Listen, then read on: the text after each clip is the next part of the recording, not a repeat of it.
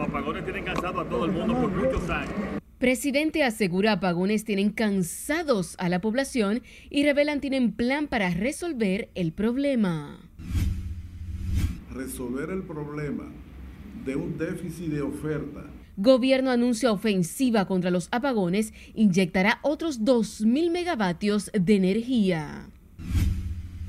Esta mañana la situación aquí estaba un poco crítica. Autoridades intervienen en Ciudad Juan Bosch tras ataques de inmigrantes y apresan a 385 haitianos.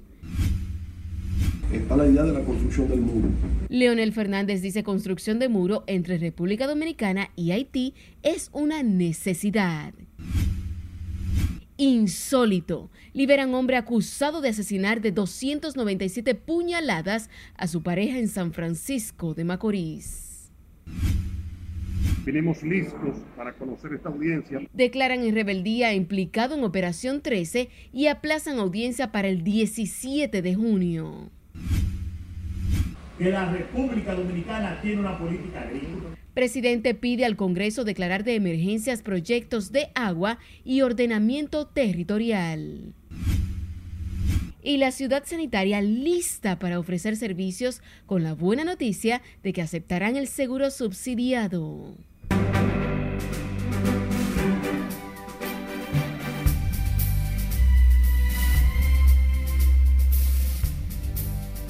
Buenas noches y bienvenidos a esta sumisión estelar de Noticias RNN. Soy Janeris de León. Tenemos mucha información, así que vamos a iniciar de manera inmediata. Lo hacemos con el presidente Luis Abinader, quien reconoció que los apagones son un problema para la ciudadanía, por lo que anuncia a partir de ahora se tomarán medidas más efectivas que permitan dar respuesta a los logros y los largos apagones que desde hace unos días afectan a varias provincias del país. Nuestro compañero Juan Francisco Herrera se encuentra en directo. Buenas noches. Gracias, buenas noches. El mandatario está consciente del problema que generan los apagones para la población, por eso trabaja para mejorar el sistema eléctrico dominicano. Los apagones tienen cansado a todo el mundo por muchos años. El jefe de Estado aclaró las causas que provocaron los apagones ayer miércoles, donde se disparó el consumo de energía. Estos días han coincidido en que primero ha aumentado la demanda. Es bueno que ustedes conozcan que ayer fue la noche récord de demanda de energía en la historia de la República Dominicana. Más de 3.200 megas de demanda de energía. Ha coincidido en algunas plantas que tenían, tuvieron averías y otras plantas que estaban en mantenimiento. Nosotros pensamos que de aquí al domingo va a ir gradualmente disminuyendo el déficit. El mandatario informó que hay proyectos energéticos que entrarán próximamente al sistema dominicano para mejorar el servicio. Hemos agregado en estos dos años unos 400, 440 eh, megas, 300 de renovables y 140 que empiezan a generar en el día de mañana informó que el gobierno también licita nuevas plantas de generación para terminar con los tediosos apagones. 800 megas de gas natural que va a tener también un depósito de gas natural para también de manera estratégica el país tener ese depósito en el norte porque todos los depósitos de combustible están en el sur. De esa planta adjudicada de 800 megas el gobierno no va a tener que, no va a tener que poner un centavo y la generación va a ser más económica que la de Punta Catalina. El mandatario se refirió al problema de energía eléctrica previo a encabezar la inauguración de la Feria Vacaciones CTN Expo Feria 2022 que se celebra en Sanville durante este fin de semana. El presidente Luis Abinader dijo que la meta es lograr más de 5.000 megas de electricidad para el pueblo dominicano. Vuelvo contigo al estudio. Gracias, Juan. Y continuando con el tema, el gobierno decidió incorporar al sistema interconectado otros 2.000 megavatios de energía para enfrentar el déficit energético generado en las últimas semanas. Este jueves, el equipo eléctrico del gobierno convocó una rueda de prensa para ofrecer detalles de las medidas que se implementarán para normalizar el servicio en todo el territorio nacional. Jesús Camilo está en directo y nos cuenta más. Pasamos contigo. Buenas noches. Gracias, buenas noches. Las autoridades aseguran que con las inversiones en el sector energético, el gobierno busca eficientizar cada vez más el servicio en la población. Resolver el problema de un déficit de oferta en medio de una demanda que crece de modo galopante. El gabinete eléctrico del gobierno, encabezado por el ministro de Energía y Minas, Antonio Almonte, informó que la mejoría en el servicio eléctrico comenzará a sentirse en el transcurso de esta noche y mañana viernes, con la adición de 260 megavatios. El funcionario adelantó que otros 1.800 megavatios de energía, licitados por el gobierno el año pasado, entrarán al sistema este año. Todas esas inversiones que están poniendo en crecimiento y fortaleciendo la capacidad de generación eléctrica en el país, la de emergencia de 400 megavatios que concluirá antes de octubre, la de Panzanillo de 800 megavatios y la otra de medio término de 800 megavatios y, las, y los proyectos de energía solar, todos son proyectos que se están desarrollando sin que el gobierno haya tenido que invertir un solo centavo. En rueda de prensa, los representantes del sector eléctrico del gobierno afirmaron que la demanda energética ha superado la generación. Hemos tenido un incremento de la demanda al punto de que ayer la demanda eléctrica fue de 3.200 megavatios. Para que tengamos una idea, 3.200 megavatios en el mes de mayo es más alta que la demanda que tuvimos el año pasado, durante todo el año, que fue la demanda récord. Los apagones que se están eh, originando allá eh, no tienen de una u otra forma que ser pagados por el usuario, dicho así, porque el medidor no le va a computar el apagón a usted. Por tanto, la distribuidora no tiene que reflejarle eso en la factura. Los funcionarios del sector eléctrico aseguran que la construcción de una terminal de gas en el puerto de Manzanillo, Montecristi, sumado a la generación de energías renovables, permitirá al país disponer de una reserva energética de un 15% para refrendar los apagones y evitar la salida del servicio por mantenimiento de redes. Este fin de semana entrará en operación la generadora Estrella del Mar 3, ingresando otros 150 megavatios al sistema energético nacional. El gabinete eléctrico aseguró además que el fortalecimiento al sistema energético contribuye al fortalecimiento económico post pandemia. Es lo que tengo hasta el momento. Paso contigo al set de noticias. Te agradecemos, Camilo. El ministro de Hacienda, Jochi Vicente, negó que el recrudecimiento de los apagones sea por falta de pago. El funcionario dijo que el gobierno está al día con el pago de la factura eléctrica a las generadoras. Apagones son por causa eh, relativa a la generadora. Punta Catalina está en un mantenimiento mayor que termina, eh, si, no, si no me recuerdo mal ahora, a final de este mes, antes del 30 de, mayo. Tenemos el problema de Itabo con el sargazo, que fue ayer o antes de ayer. Y tenemos otras dos plantas, la, eh, la mina, los minas y, y, y Ejejaina eh, que también tuvieron problemas y se conjugaron todas esas eh, eh, averías y esa es la, razón por la cual está todo el tema de los apagones. El funcionario habló sobre los apagones en el Congreso Nacional, donde acudió a rendir cuentas sobre el manejo trimestral de la deuda pública tal y como lo establece la ley. Nos vamos ahora a Santiago, donde las quejas no cesan por las largas tandas de los apagones que se registran en distintos sectores de los populares barrios, con el agravante de un aumento en la tarifa eléctrica. Junior Marta nos cuenta más. No hay luz por ninguna parte, todo el mundo está grito. Las quejas por los prolongados apagones no se detienen en esta parte del país. Porque la luz la están llevando de madrugada, entonces es un peligro. Ahora están atracando a mucha gente. Uno tiene que esperar, esperar que que Amanega puede salir porque ya no se puede, porque la luz, mira, se está llevando la luz eso de las 11 y, llega a las 4 y pico de la mañana, está llevando la luz aquí en el ingenio. Nos está dando demasiado apagones. Otra que la tarifa e-, eléctrica ha, subido eh, en un 75 ciento más de lo que nos llegaba. Dicen que en horas de la noche no pueden dormir, ya que tienen que librar una batalla entre el calor y los mosquitos. Que vengan a resolvernos rápido porque uno paga la luz todos los meses y entonces no está fallando. ¿A qué hora se va la luz aquí? se va en vuelta de la una y llega a las 4 y a las 5 de la mañana. Porque no aguantamos el calor, uno levantarse para ir a trabajar Eh, no es fácil, el gobierno que busque la forma porque entonces le van a hacer mala política. La gerencia de Denorte en Santiago prometió que a partir del domingo el suministro de energía empezará a mejorar con la entrada de Punta Catalina. Otras provincias del Cibao reportan déficit en el suministro de energía, tal es el caso de Puerto Plata, Moca, Dajabón y la línea noroeste. En Santiago, Junior Marte, RNN. Pasamos ahora al sur del país, donde los prolongados apagones también están afectando a residentes en diversos sectores de San Juan de la Maguana, quienes exigen a las autoridades una inmediata solución a la problemática. Julio César Mateo nos cuenta más. Cuando tuve que se va la luz de noche no hay que decir nada.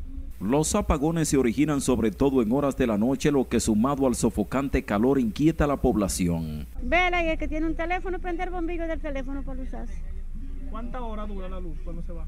Ella se fue ahorita fue a las 7. Ella se va a las 7 y viene a las 12 y 5. La situación afecta a comerciantes de sectores como Los Córbanos, Perpetuo Socorro, Villa Liberación y Barrio Nuevo, quienes afirman estar sufriendo cuantiosas pérdidas. La luz sabe durar 4 y 5 horas. Se nos están dañando los refrescos, se nos están dañando los jugos. Todo eso nos está dañando, la mercancía se está dañando. También son afectados por los apagones dueños de peluquerías y salones de belleza, quienes han visto diezmar sus actividades por falta de energía eléctrica. Eh, la bebida, la cerveza, cuando se enfría y por falta de luz vuelve y se calienta, se daña la cerveza. Durante las noches los barrios de San Juan se convierten en tinieblas por los apagones, mientras habitantes se quejan de que la factura energética no baja. Que tomen carta en el asunto, que tomen control, porque si se paga una factura deben darnos la energía eléctrica. Ante el incremento de los apagones, las autoridades del sector eléctrico atribuyen la situación a la insuficiencia en la generación energética nacional. En San Juan de la Maguana, Julio César Mateo, RNN. Continuando con este tema, el Poder Ejecutivo sometió ante el Senado un proyecto de ley que elimina la Corporación de Empresas Eléctricas y la Unidad de Electrificación Rural y crea transitoriamente la empresa de generación eléctrica Punta Catalina. La pieza, que de ser aprobada deberá pasar a la Cámara de Diputados para su ratificación, tiene por objetivo además suprimir la CDEE y transferir sus atribuciones al Ministerio de Energía y Minas. En una misiva dirigida a Eduardo Estrella, el titular de la Cámara Alta, el presidente Luis Abinader, explica que la legislación procura que las dos unidades de generación que componen la central termoeléctrica Punta Catalina queden bajo la administración de la empresa de generación eléctrica Punta Catalina. En tanto que el director municipal de Palmarejo, en Pantoja, continuará la construcción de una carretera en el área protegida de dicha demarcación, pese a ser sometido a la justicia por el Ministerio de Medio Ambiente por la depredación del área para la ejecución de la obra. Lenz Alcántara se encuentra en directo con más detalles. Pasamos contigo. Muy buenas noches. Así es, muchas gracias y buenas noches. Como adelantas, el funcionario fue sometido a la justicia tras talar decenas de árboles en el kilómetro 17 de la autopista Duarte, un área declarada como protegida. Pedida por Pantoja la carta, el cual nosotros hicimos una solicitud también a Medio Ambiente para esos permisos. Richard Valdés, edil de Palmarejo en Villalinda del municipio de Los Alcarrizos, respondió a las acusaciones hechas del Ministerio del Medio Ambiente tras alegadamente depredar un área ascendente a los 3.200 kilómetros cuadrados. Dice cuenta con los permisos para la construcción de una carretera en esa demarcación. Somos partícipes de que se protege el medio ambiente. Pedir excusa a esta comunidad, al país, por los inconvenientes que han pasado, pero decirle que nosotros estamos haciendo una obra, una obra de la comunidad una carretera estamos abriendo por ahí. El director municipal afirmó que los terrenos son privados y fueron adquiridos en el 2017 de manera legal con anuencia de las demás autoridades municipales. Ese es el objetivo principal del cual nosotros tumbamos esos árboles ahí, pero con el objetivo, señores, de replantarlo. Es el principal objetivo.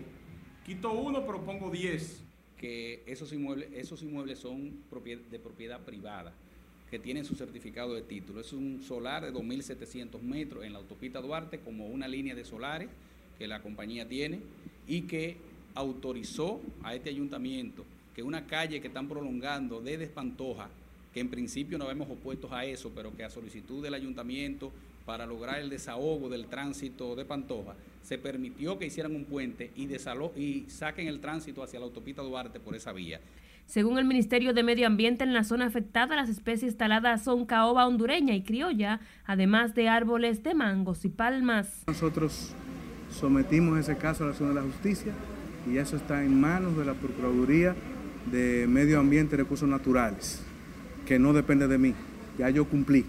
Ahora le pedimos a la Fiscalía que asuma las consecuencias, investigue y produzca las sanciones del lugar. Según se ha informado, Richard Valdés, presidente del Partido Revolucionario Moderno en la zona, también será sometido al comité disciplinario de dicha organización política.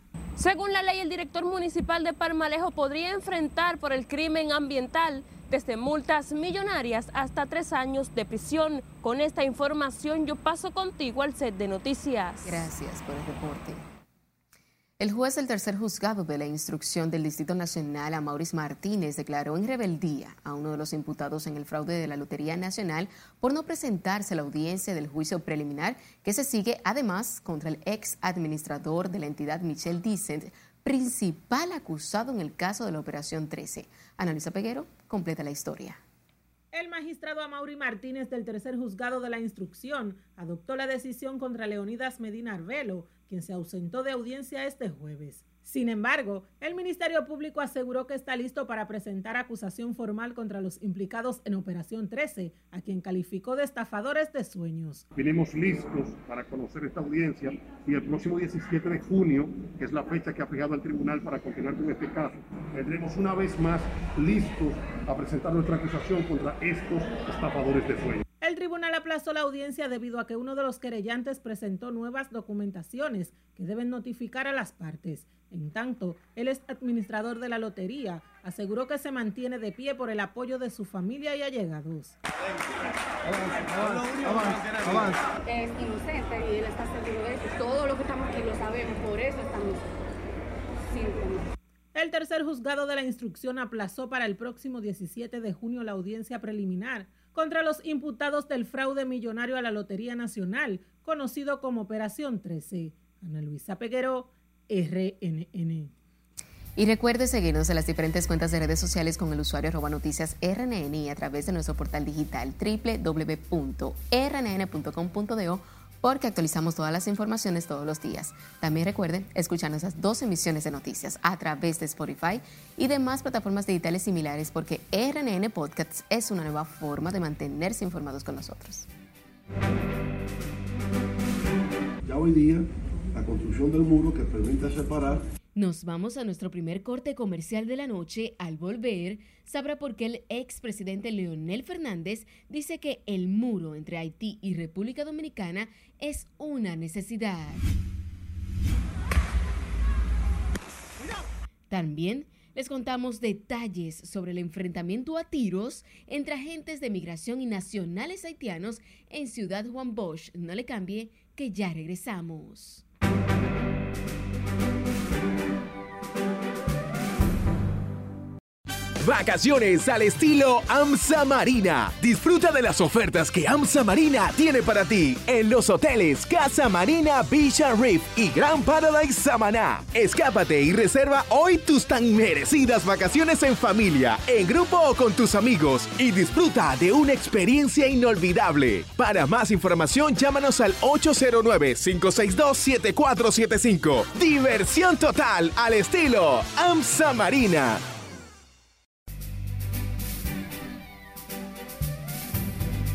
Centenares de personas se manifestaron este jueves en Puerto Príncipe para protestar en contra de los secuestros indiscriminados y contra la grave ola de violencia que afecta a la capital de Haití. Catherine Guillén está con nosotros para presentarnos el resumen de las internacionales de RNN. Gracias y buenas noches. La protesta se debe a que en los últimos días se han multiplicado los secuestros en la zona metropolitana de Puerto Príncipe cometidos por las numerosas bandas armadas que controlan las barriadas pobres de la capital.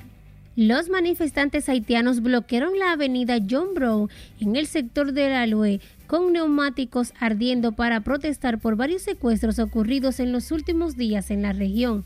Según la ONU, estos enfrentamientos han causado al menos 188 muertes, entre ellos 92 civiles y 96 miembros de las bandas, mientras que 12 personas están desaparecidas, 113 resultaron heridas y 49 fueron secuestradas en estas tres semanas.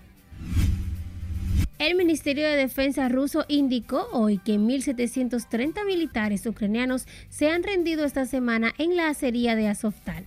Con esta caída, los rusos ya han conquistado toda la línea que une la anexionada península de Crimea con las regiones separatistas del Donbass y han empezado a redistribuir parte de sus tropas en otros frentes. El secretario general de la OTAN, Jens Stoltenberg, dijo hoy que la alianza militar atenderá las preocupaciones expresadas por Turquía para objetar la adhesión de Suecia y Finlandia. Por su parte, el Congreso de Estados Unidos aprobó un gigantesco paquete de 40 mil millones de dólares para ayudar a Ucrania a enfrentar la ofensiva de Rusia, que logró una victoria simbólica con la rendición de centenares de combatientes atrincherados desde hacía semanas en una acería de Mariupol. El presidente estadounidense Joe Biden emprendió este jueves el primer viaje a Asia de su mandato con el objetivo de contrarrestar el auge de China y bajo la amenaza de una posible prueba nuclear o balística de Corea del Norte durante su visita a la región. Vamos a Chile, donde la justicia ordenó 30 horas de trabajo comunitario para el hombre que tiró una piedra al presidente Gabriel Boric durante un acto público en su primera visita oficial al norte del país el pasado abril. Finalizamos este recorrido internacional con un video compartido en las redes sociales que captó el momento en que un elefante alertó a sus cuidadores sobre el peligro que corría un antílope que había caído a una pileta. En la grabación se puede ver al elefante de nombre Trompita, como se muestra incómodo, emite sonidos angustiosos, camina de un lado al otro alrededor del estanque e incluso extiende su trompa en varias ocasiones hacia el antílope en un intento de ofrecerle ayuda para salir del agua. Frente a la alarma, un trabajador del lugar entró en el agua y logró sacar al ciervo, para alivio del elefante y de los visitantes. Hasta aquí las noticias internacionales del día de hoy. Retorno contigo. Gracias. Retomando con las informaciones, el presidente de la Fuerza del Pueblo, Leonel Fernández, dijo este jueves que la construcción de un muro entre República Dominicana y Haití es una necesidad. El expresidente señaló que esta división fronteriza debe estar caracterizada por más seguridad y mecanismos tecnológicos para hacer frente a cualquier amenaza. La idea de la construcción del muro unos años atrás, alguna gente no veía eso con simpatía, porque recuerdan el muro que hay entre Palestina e Israel y no les gustaba. Hoy día es una necesidad. Ya hoy día, la construcción del muro que permita separar, sobre todo con tecnología, que tengamos eh, cámaras que puedan verificar todo lo que pasa ahí, que haya sensores, que haya satélites, porque el tema es que hay narcotráfico, hay tráfico de personas, hay tráfico de armas, por ahí pasa de todo en esa frontera.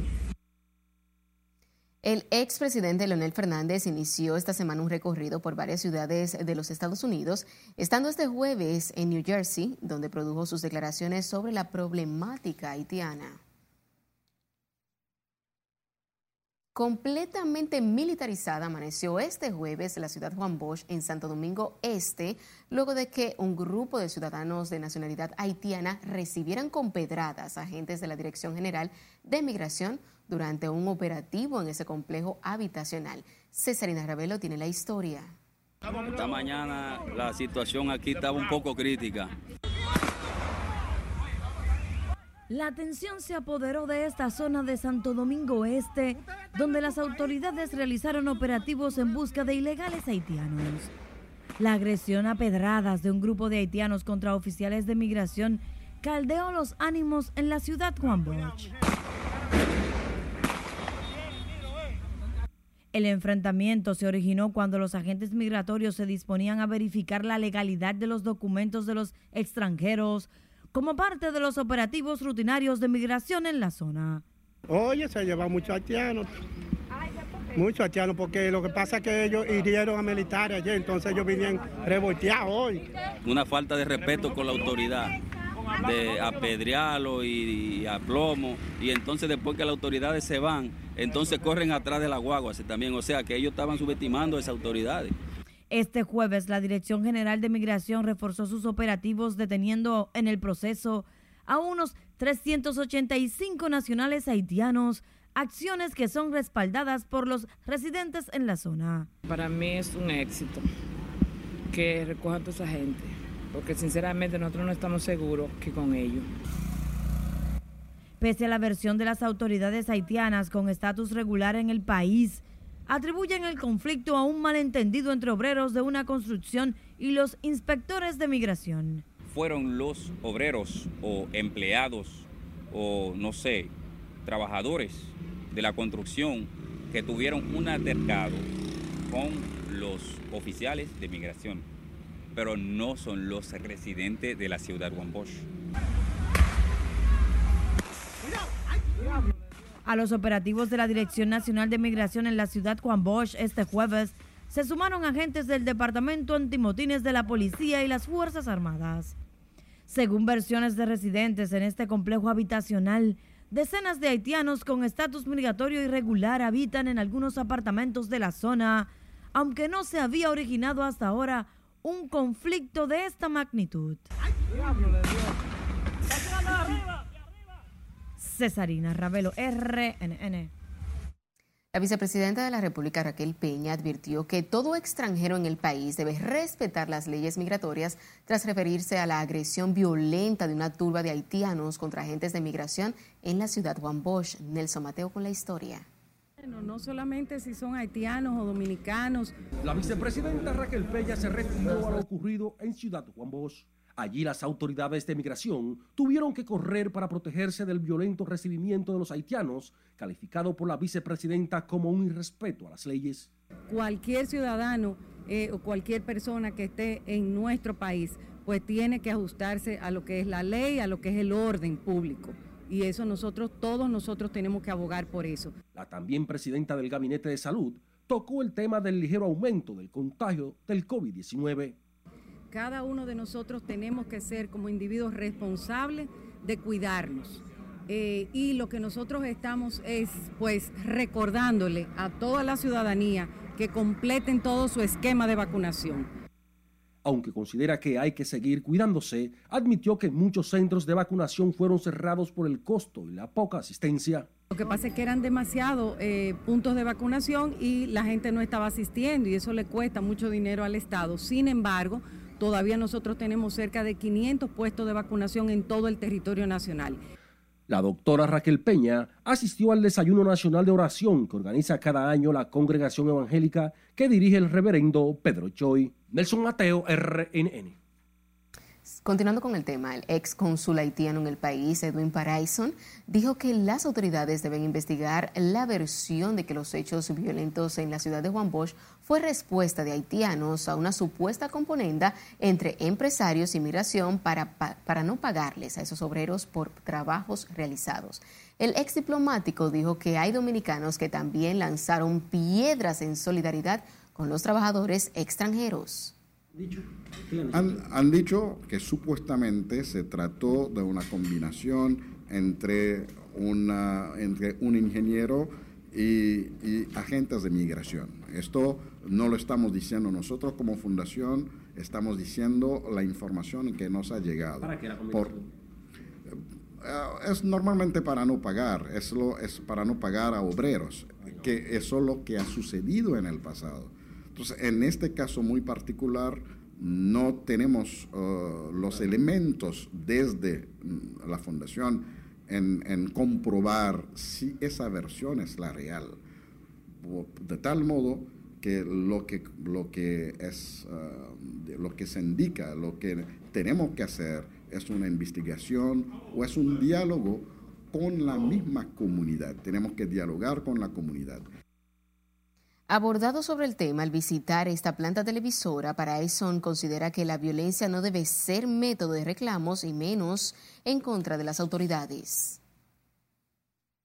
El coordinador de la Mesa para las Migraciones, William Charpentier, condenó este jueves la reacción de un grupo de ciudadanos de nacionalidad haitiana que recibió a pedradas agentes de la Dirección General de Migración en la ciudad de Juan Bosch. Sobre el caso, Charpentier sostuvo que, aunque no apoya ningún acto de violencia, considera que las autoridades de migración deben mejorar sus métodos para deportar ilegales. Vamos a la calma porque a veces siento como que se, se quiere eh, alterar el orden y eh, meter el tema del enfrentamiento haitiano y dominicano. No se trata de eso, sino eh, las autoridades están haciendo su trabajo, hubo un grupo que, alteró el orden, entonces que, que paguen sus consecuencias.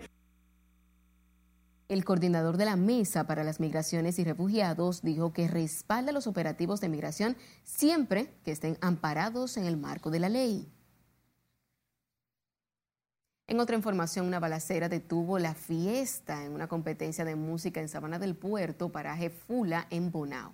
El tiroteo, que supuestamente se originó en medio de una competencia de kitipó, como le suelen llamar, se produjo por una discusión supuestamente cuando uno de los competidores le ganaba al otro.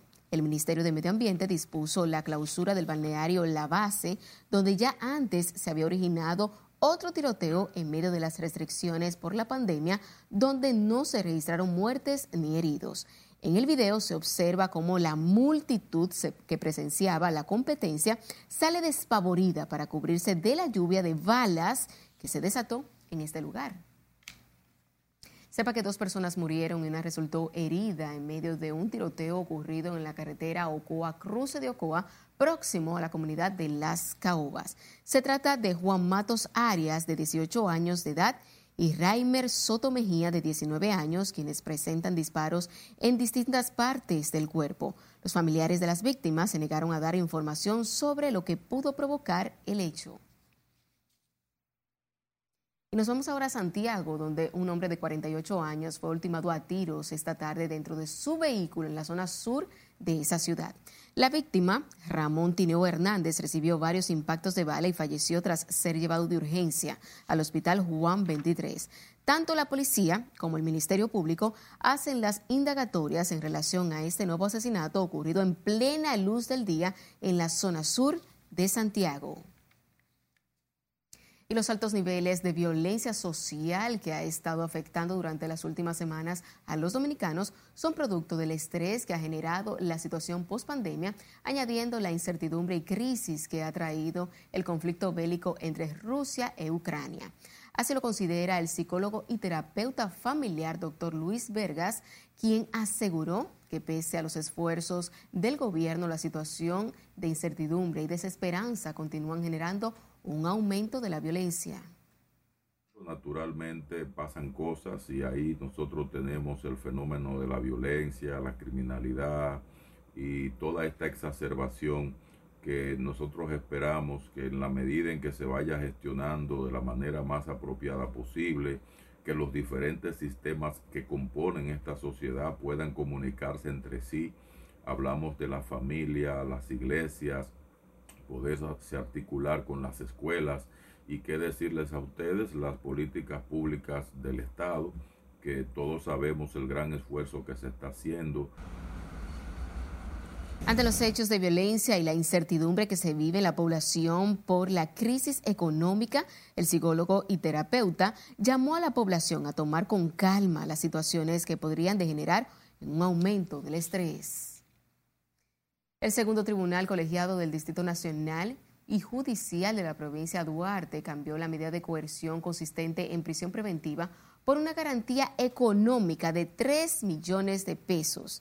Eusebio Rosario está acusado de matar a su pareja de 297 puñaladas en un hecho ocurrido el pasado año en el municipio de San Francisco de Macorís. El tribunal dispuso que el imputado siga recluido hasta que aplique el pago en efectivo y la totalidad de los 3 millones de pesos. El hombre es imputado por la muerte de Carmen Paulino, Rafaelina, cuyo cadáver fue encontrado en el interior de una cisterna de su vivienda.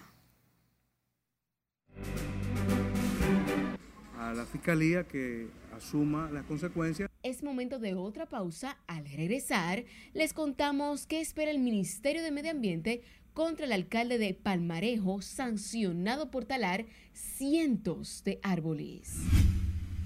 Y el trabajador no debe pagar de su bolsillo lo que es ese que cobran los médicos. Además, sabrá por qué los sindicalistas les urge aprueben una reforma de ley de seguridad social. Esto y más, luego de la pausa. Esta es la emisión estelar de Noticias RNN. No le cambie.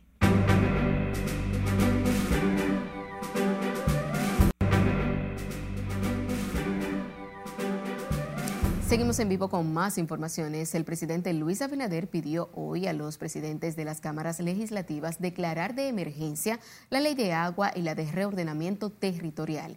El mandatario encabezó hoy el acto conmemorativo al Día Nacional del Agricultor en las instalaciones del Club Recreativo de Moca, provincia de Espaillat, con la participación del expresidente Hipólito Mejía y funcionarios del sector agrícola. Laura Lamar con más que la República Dominicana tiene una política agrícola. El presidente Abinader aseguró que es necesario la aprobación de estas leyes para cuidar los terrenos agrícolas y el desarrollo de la nación. El mandatario también destacó la inversión del gobierno para garantizar la seguridad alimentaria del país, momentos en que organismos internacionales advierten sobre una hambruna mundial. En estos momentos de crisis hemos hecho lo suficiente para mitigar todos estos problemas. Por eso, señores, llegar hasta aquí no ha sido fácil. Y mantener el rumbo, aún con las difíciles coyunturas, es aún más difícil. Mientras que el ministro de Agricultura, Limber Cruz, habló sobre los principales logros del sector y resaltó el continuo abastecimiento de los mercados para que la población más vulnerable tenga acceso a alimentos a bajo costo. Hoy, gracias a ese trabajo, empujando todos en una misma dirección, hemos logrado lo que hoy han dicho todos esos representantes de los productores aquí en este acto que usted encabeza, presidente. En esta celebración fueron reconocidos 13 hombres y mujeres agricultores por su destacada labor en la producción de alimentos. Las áreas agrícolas reconocidas fueron pecuaria, avícola, piscicultura y otras. Laurila Mar, RNN. El ministro de Medio Ambiente, Orlando Jorge Mera, espera que la Procuraduría General de la República actúe contra el alcalde de la Junta Distrital de Parmalejo, en Los Alcarrizos, acusado de haber talado 200 árboles de caoba sin pedir permiso. Orlando Jorge Mera dijo que Joselín Valdés violentó la ley de medio ambiente y ahora corresponde a la justicia actuar en consecuencia. Sometimos ese caso a la acción de la justicia y eso está en manos de la Procuraduría de Medio Ambiente y Recursos Naturales, que no depende de mí. Ya yo cumplí. Ahora le pedimos a la Fiscalía que asuma las consecuencias, investigue y produzca las sanciones del lugar. El alcalde distrital explicó que el corte de estos árboles de maderas preciosas es para permitir la construcción de un parque recreativo. En un allanamiento realizado por el Ministerio Público se encontraron todos los árboles cortados en dos aserraderos ligados al Ejecutivo Municipal. En otra información, las clínicas privadas no se ha registrado incremento en los casos de coronavirus, por lo que el presidente de Andeclip respalda por el momento no se endurezcan las medidas restrictivas del COVID-19. Si le dice aquí no tiene la historia. Hay casos, ciertamente, pero no en la manera que la gente lo cree que está desproporcional. Rafael Mena explica que las clínicas antes recibían 10 y 12 pacientes COVID, ahora solo uno y dos. Asimismo, Mena respalda la decisión del gobierno de no endurecer las medidas por coronavirus. En general, eso está controlado y yo espero que se mantenga así. Y sí exhorto a la población que debe vacunarse eh, el horario completo de la, que le recomienden sus médicos con relación a, la vacuna. Que sea, y que los adultos que sean ya mayores de 60 años, por ejemplo, que se pongan su cuarta dosis después que, que hayan pasado los seis meses de la tercera, que no haya ningún problema. El médico pediatra dijo que en el país no se puede hablar de nueva ola del coronavirus. Si seguimos así, a menos que no aparezca una nueva cepa, no va a pasar mayores consecuencias. Yo no tengo conocimiento que haya ninguna cepa nueva en el país. Mientras algunos ciudadanos han optado por continuar con el uso de las mascarillas, higienizar las manos y no estar en grandes grupos. No, yo creo que está bastante bajo control y el que se quiere proteger, que se protege, que no es mal tampoco, tú ves. Lamentablemente, eh, hay algunos sectores que no tienen esa, esa seguridad y no están prácticamente cuidándose bastante. Eso no nos ayuda a todos como comunidad. Pues yo pido a la ciudadanía que se cuide porque el gobierno ha asumido muy bien lo que es el problema del COVID, pero nosotros tenemos que saber que nosotros somos los responsables de nuestras vidas. El boletín epidemiológico del Ministerio de Salud reporta hoy 90 nuevos casos COVID y mantiene los decesos en 4.377. Sila Disaquino, RNN. El secretario general de la Confederación Autónoma Sindical Clasista, Gabriel del Río Doñé, dijo este jueves que en el país urge una reforma a la seguridad social que dé paso a mecanismos que beneficien a la clase trabajadora del país. Del Río Doñé expresó que hay una serie de aspectos que deben ser modificados, entre estos mejorar la cobertura de los servicios a los afiliados.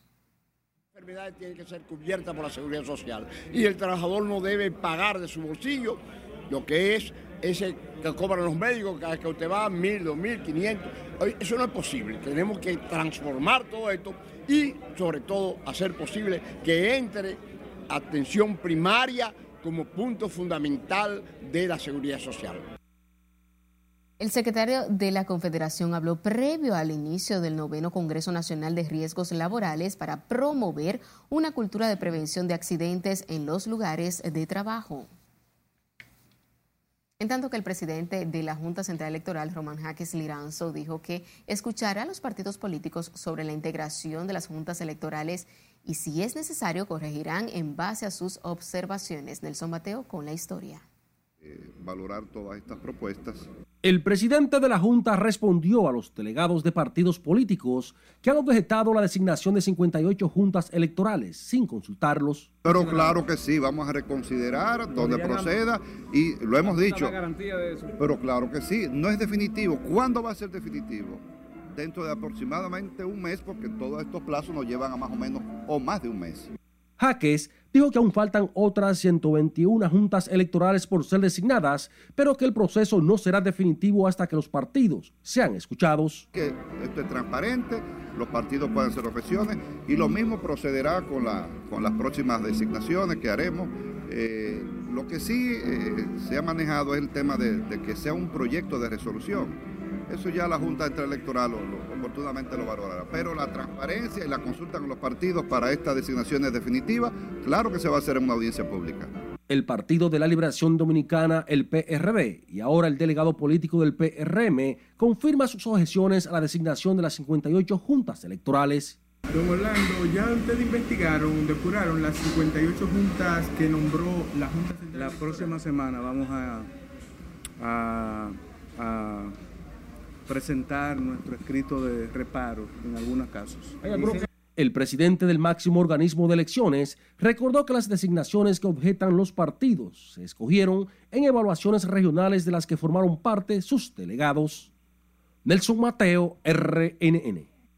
Dirigentes del Partido de la Liberación Dominicana calificaron como actos reeleccionistas la decisión del gobierno de enviar a sus funcionarios a atender y escuchar las necesidades de la población en todas las provincias del país. El diputado por el Partido de la Liberación Dominicana, Luis Enríquez, y el ex senador Tommy Galán consideran que el llamado del presidente Luis Abinader refleja la falta de organización y planificación de las autoridades planificación, no hay orientación, no se sabe hacia dónde vamos, se está gobernando en el día a día sobre la base de la improvisación. Y totalmente relacionista y además también es una falta de respeto a la institucionalidad de, la República Dominicana. Un gobierno que se respete no toma una decisión como esta, mandar a que la gente, eh, a que le digan a los funcionarios cuáles son sus problemas.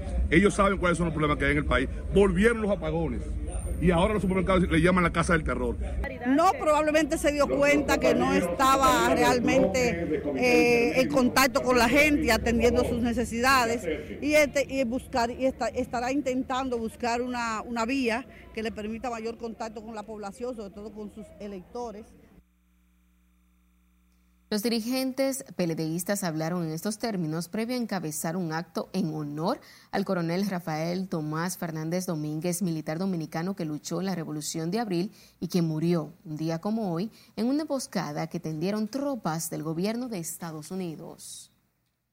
El regidor del Frente Amplio, Mario Sosa, informó este jueves su separación del bloque del Partido Revolucionario Moderno en el Consejo de Regidores del Distrito Nacional. Al hacer el anuncio, mediante un video publicado en su cuenta de Instagram, Sosa sostuvo que lo que ha visto dentro del PRM es la misma vieja política de siempre. Como joven, quiero seguir aportando a la construcción de un mejor país y me ha quedado claro que debo tomar otros caminos para seguir aportando para esas transformaciones que tanto anhelamos. Sin embargo, no puedo dejar de reconocer el liderazgo del gobierno del presidente Luis Abinader con el manejo de la pandemia, el nombramiento trascendental de una procuradora general independiente y la intención de brindarle protección laboral a las trabajadoras del hogar. La decisión se produce luego de que el regidor denunciara la posible aprobación de un reglamento por el Consejo de Regidores de esa alcaldía en el cual supuestamente entregarían un sueldo de por vida para algunos de sus servidores. Eso es bueno porque a fin de cuentas esas obras Es tiempo de nuestro último corte de la noche. Al volver, no se pierda la segunda entrega de nuestro reportaje especial sobre la ciudad sanitaria. Además, les contamos detalles del viaje del presidente Luis Abinader este viernes a Suiza. Ya regresamos.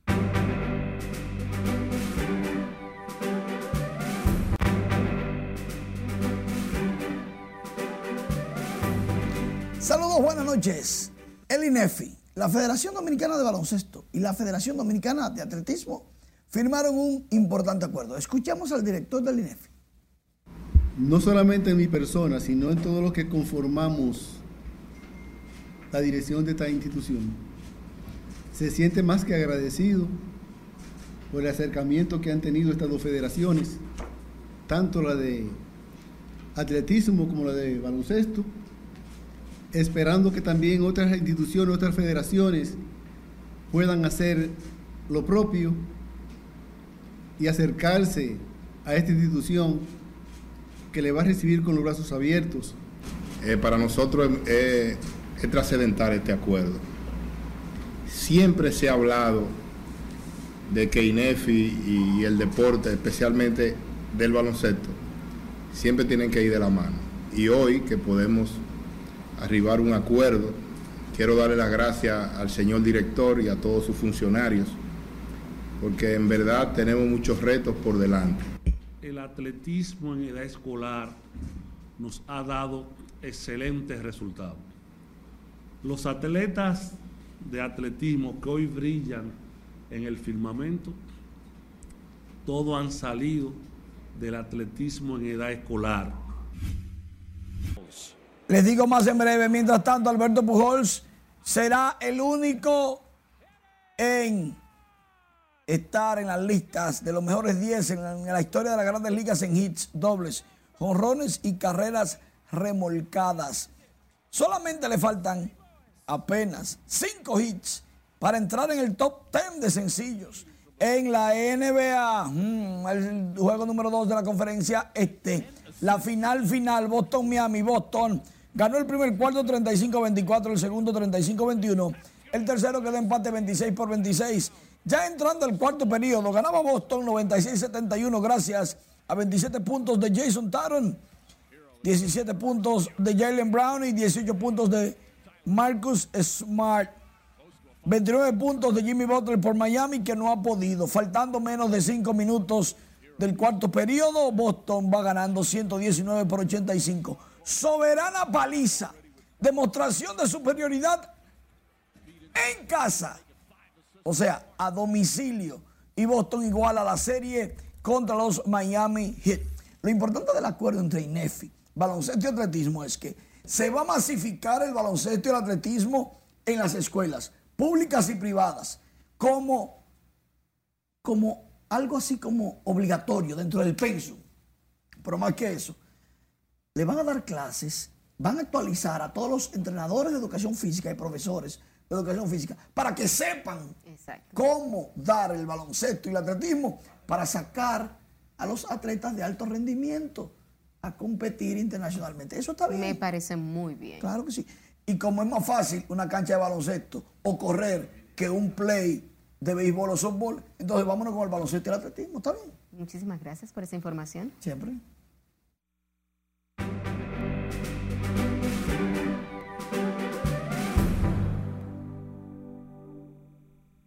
Retomamos la segunda entrega de nuestro trabajo especial Ciudad Sanitaria Salud para Todos y lo hacemos con una muy buena noticia para los pacientes que recibirán atención en el complejo médico Luis Eduardo Aibar. Se ha establecido que todos los pacientes que acudan al centro con el seguro Senasa subsidiado serán atendidos, manteniendo así su misión de atención sin distinción de pacientes. Si le dice Aquino, da seguimiento al tema y nos cuenta. Muchísimas gracias. Tal como adelantas, continuamos hoy con nuestra segunda entrega del trabajo especial Ciudad Sanitaria Salud para Todos. Y es que tras la pandemia COVID-19, las autoridades a nivel mundial entendieron la necesidad de tener hospitales amplios y equipados para atender las dolencias de la población.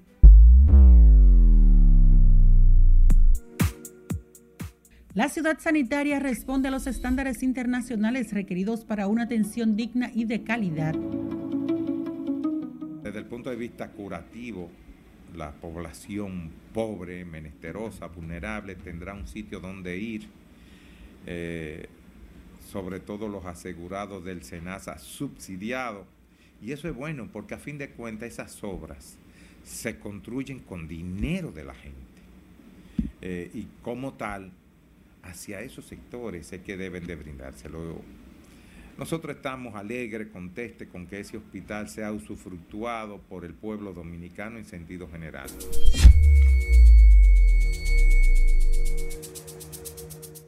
Una de las principales preocupaciones de las personas que acudirán al hospital Luis Eduardo Aibar es el gasto en los servicios médicos su presidente, el doctor José Joaquín Puello, despeja esas inquietudes. Básicamente para el régimen subsidiado y el que no tiene nada.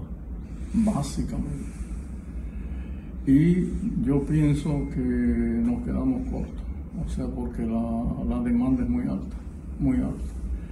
Ahora, el presidente ha querido que esto sea esencialmente para los vulnerables, esencialmente para darle dignidad y medicina de alto nivel, de alta tecnología.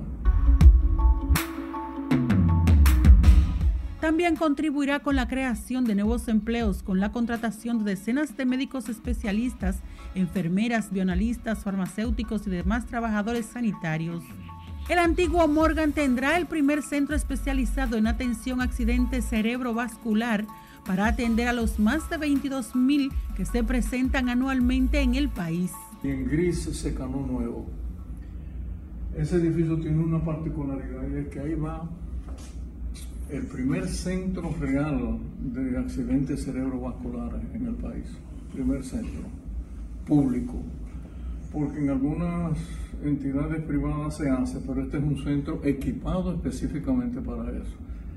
En el país deben haber entre 22.000 y 27.000 casos al año de accidentes cerebrovasculares, que la mayoría quedan hemipléjicos o mueren antes de llegar al hospital. La,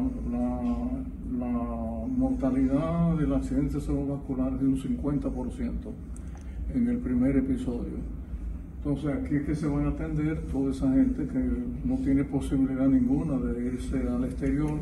Una de las áreas que más llama la atención del nuevo hospital es la unidad de cuidados intensivos neonatal, en momentos en que se habla de falta de camas cunas en los hospitales del país.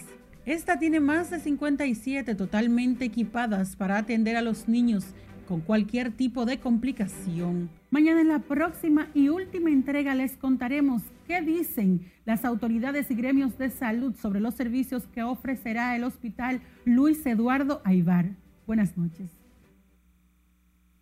El presidente Luis Abinader viajará este viernes a Suiza para participar en la Asamblea Mundial de la Salud y el Foro Económico Mundial, donde fue invitado para exponer sobre la experiencia dominicana en el manejo del COVID-19. El jefe de Estado partirá junto a su comitiva a las 7.05 de la noche por el Aeropuerto Internacional de Punta Cana y tiene programado arribar a la ciudad de Ginebra a las 11.30 de la mañana del sábado, hora local de Suiza. Al culminar su participación en la Asamblea Mundial de la Salud, el presidente dominicano tiene contemplado continuar su agenda en Davos, ciudad donde se celebra el Foro Económico Mundial, para posteriormente regresar el miércoles 25 al país. Desarrollos totalmente completos para resolver el problema integral de tratamiento.